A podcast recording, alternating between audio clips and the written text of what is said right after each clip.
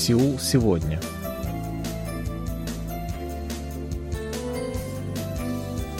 Здравствуйте, радиослушатели! В эфире очередной выпуск передачи «Сеул сегодня», в которой мы знакомим вас с жизнью корейцев и событиями, происходящими в Корее. У микрофона Чан, с режиссерским пультом Аня.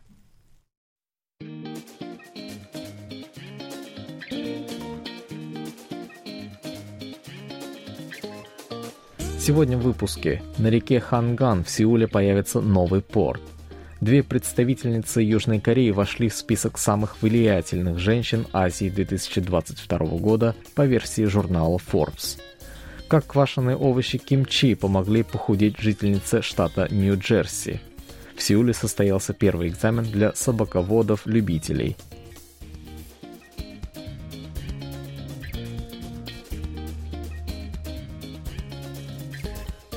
Сеул – один из самых быстро развивающихся городов мира. В одном из прошлых выпусков мы рассказывали о планах городской администрации построить здесь колесо обозрения «Сеульский глаз» и ряд других туристических объектов. Сегодня речь пойдет о еще одном проекте развития города. Нынешний мэр города Осэхун намеревается возвести на реке Ханган в районе Йойдодон новый порт.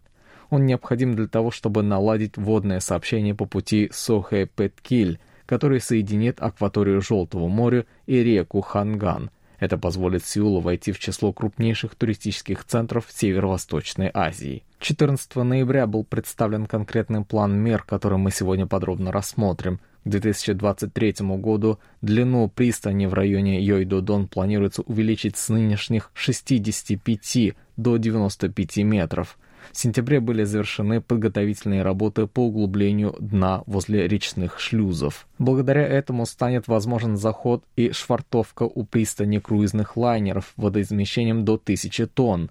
Пристань будет включена в действующий водный маршрут по каналу Кёнин-Арабет-Киль, соединяющий реку Ханган и Желтое море. В октябре частной компании Hyundai Marine Leisure было выдано разрешение на осуществление пассажирских перевозок, Параллельно с этим изучается вопрос о влиянии эксплуатации круизных лайнеров на окружающую среду и экосистему. На это планируется выделить из городского бюджета следующего года 450 тысяч долларов. Новый порт Сеул планируется построить к 2026 году. В начальный период он будет принимать суда, совершающие внутренние рейсы.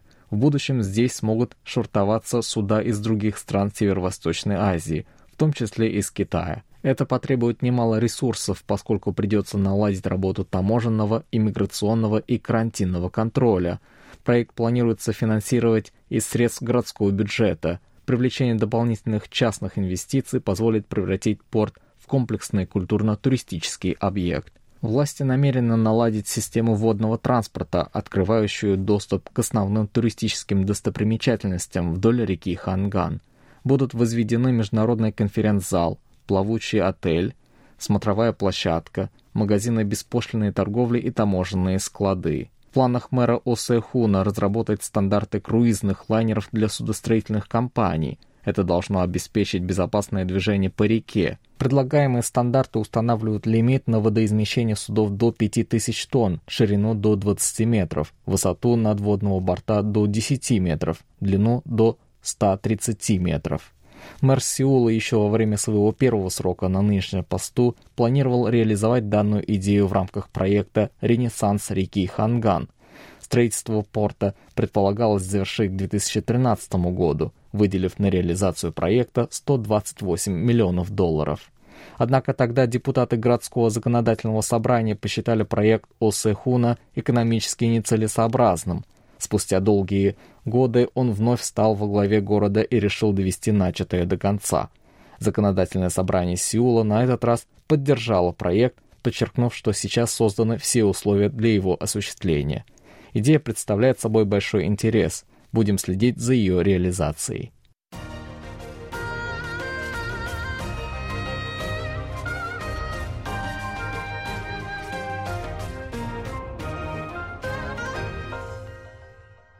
KBS World Radio. Журнал Forbes на днях опубликовал список самых влиятельных женщин Азии 2022 года. В их число вошли две представительницы Республики Корея Че Су Йон и Пак Чон Рим. 41-летняя Че Суйон руководит известной во всем мире компанией Naver. На сегодняшний день это девятая по рыночной капитализации компания в стране. По состоянию на 14 ноября ее стоимость оценивается в 23 миллиарда 300 миллионов долларов. Че Суйон является выпускницей Сеульского госуниверситета. Она проходила обучение в юридической школе Гарвардского университета, по окончании которой успешно сдала адвокатский экзамен в штате Нью-Йорк. Че Суйон имеет опыт работы в одной из крупнейших юридических фирм страны, где занималась вопросами слияния компаний. В марте 2019 года она была приглашена на работу в Нейвер, а в марте 2022 года была назначена на должность генерального директора. Считается, что включение Че Суйон в список Forbes положительным образом скажется на Нейвер, в частности послужит положительным фактором в дальнейшей глобализации компании. Че Суйон активно работает в этом направлении. Ее первым решением на новом посту стала покупка американской компании Poshmark. Она представляет собой уникальную торговую площадку, на которой можно приобрести одежду различных брендов, как новую, так и поддержанную.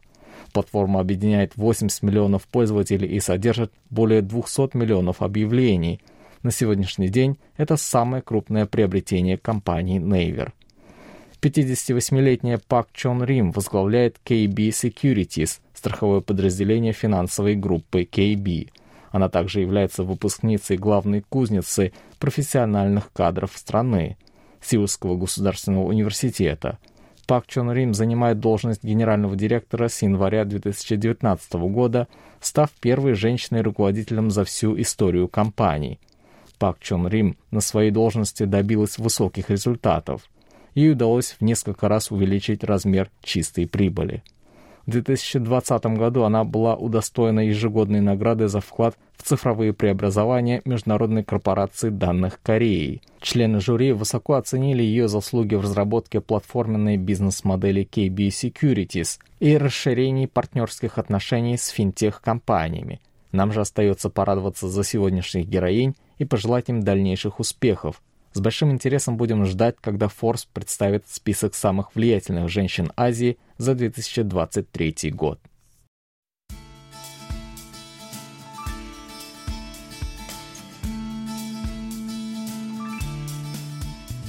Корейская еда в сочетании с традиционными квашеными овощами кимчи помогла жительнице США похудеть более чем на 50 килограммов. Звучит довольно интригующе. Об этом в своей книге «The Korean» пишет 44-летняя американка Африка Юн. По ее словам, знакомство с корейской кухней кардинальным образом изменило ее жизнь. Все началось в 2007 году, когда Африка решила зайти в хлебную лавку, чтобы приобрести масляный хлеб. В то время женщина страдала от излишнего веса, чем была изрядно недовольна.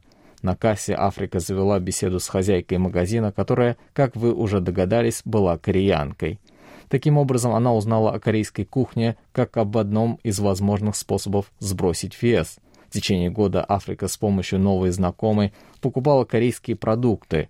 Женщина помогла ей составить меню, в которое были включены распространенные в Корее блюда. Это супы кимчи-чиге, тенчанг-чиге, различные закуски панчан. Африка перешла на корейскую еду, параллельно с этим посещая тренажерный зал. Результат не заставил себя долго ждать. На тот момент вес девушки составлял 114 килограммов. За первый месяц она похудела на 13 килограммов, а через год на весах была заветная цифра 50 килограммов. Удивительно, но факт. Африка за столь непродолжительное время сбросила 64 килограмма. Новая знакомая помогла Африке в течение года, но однажды просто исчезла. Все, что знала Африка, это национальность своей знакомой, которую она звала Хальмони, что означает «бабушка». К сожалению, адреса или контактного телефона женщина не оставила. Порой мне кажется, что встреча с той женщиной из хлебной лавки была для меня подарком небес, пишет Африка в своей книге. Африка является дочерью камерунского посла при ООН. Вместе с отцом она переехала в США. С ранних лет она посещала школу для детей дипломатических сотрудников. Такой опыт позволил ей расширить свой кругозор, стать более открытой для других культур. Благодаря своему однокласснику Африка еще в детстве попробовала корейские квашеные овощи кимчи, однако тогда даже и не подозревала, какое влияние они окажут на ее жизнь в будущем. Сейчас Африка воспитывает трех детей вместе с мужем, американцем с корейскими корнями. Выйдя замуж, она решила сменить свою фамилию на Юн. Африка продолжает следить за своей фигурой и старается, чтобы ее вес не превышал 68 килограммов. После рождения близнецов врачи диагностировали у нее гипертиреоз. Она успешно справилась с этим заболеванием. По ее словам, немалую помощь в этом оказала здоровая корейская еда. В числе ее любимых блюд – суп из ламинарии миокук и квашеные овощи кимчи. Благодаря свекрови Африка научилась солить кимчи и каждый год заготавливает их на зиму. В настоящее время женщина занимается популяризацией корейской кухни, в том числе через социальные сети. В октябре прошлого года ее видеоролик о кимчи занял второе место в конкурсе, проведенном посольством Республики Корея в США. Ее книга «The Korean», в которой она описывает свой опыт знакомства с корейской культурой и едой, была издана в США в прошлом году. И вот недавно она была переведена на корейский язык и теперь доступна для корейских читателей под названием «Случайное маленькое чудо».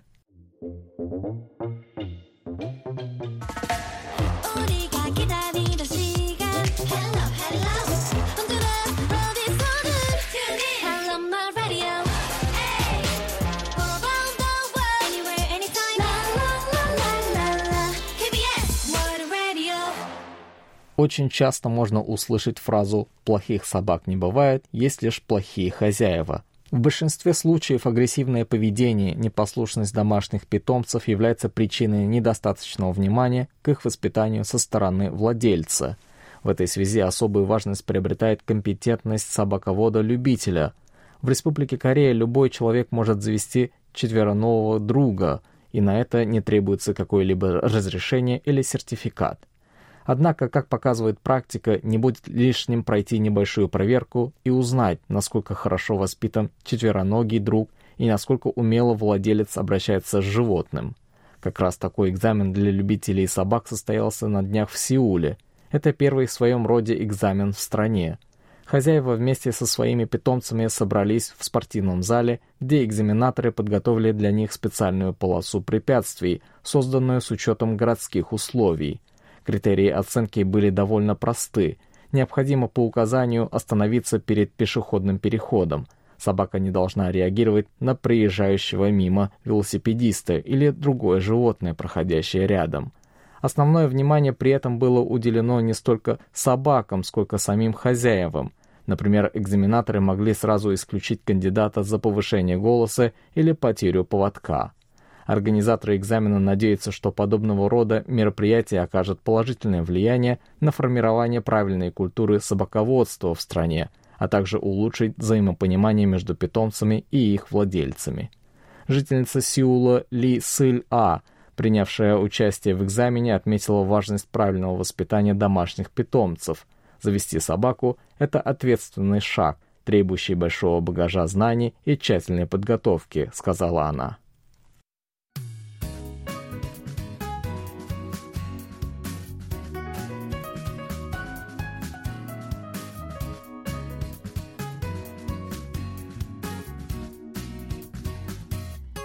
На этом у меня на сегодня все. Спасибо за внимание. Оставайтесь с нами.